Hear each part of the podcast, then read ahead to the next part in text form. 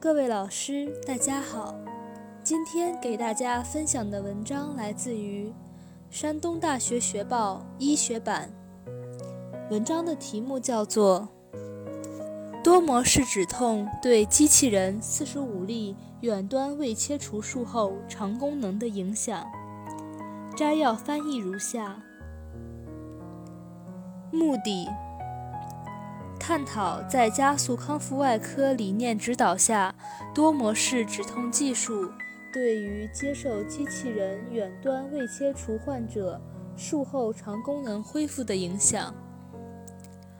方法：回顾性分析2017年11月至2018年6月期间45例在南京大学医学院。附属金陵医院普通外科行机器人远端胃切除的胃癌患者，根据围手术期所用止痛方法，分为多模式止痛组和患者自控静脉止痛 （PCIA） 组，前者二十五例，后者二十例。多模式止痛组止痛措施包括术壁缝皮前。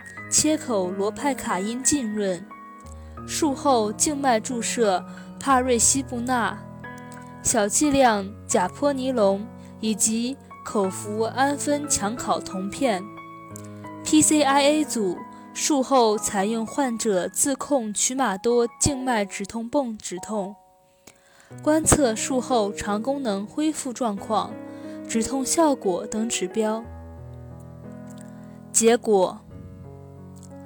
多模式止痛组患者术后首次排气时间、术后恢复半流饮食时间、术后首次下床活动时间以及术后住院时间短于 PCIA 组患者，差异均有统计学意义。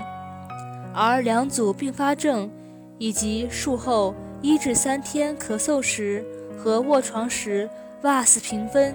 差异均无统计学意义。结论：在加速康复外科理念指导下，多模式止痛技术可以加快机器人远端胃切除患者术后肠功能恢复速度，其止痛效果和患者自控静脉止痛相仿。想要了解更多关于本篇文章的详细内容及全文下载，请关注我们的微信公众号 “eras 最新文献解读”。谢谢大家。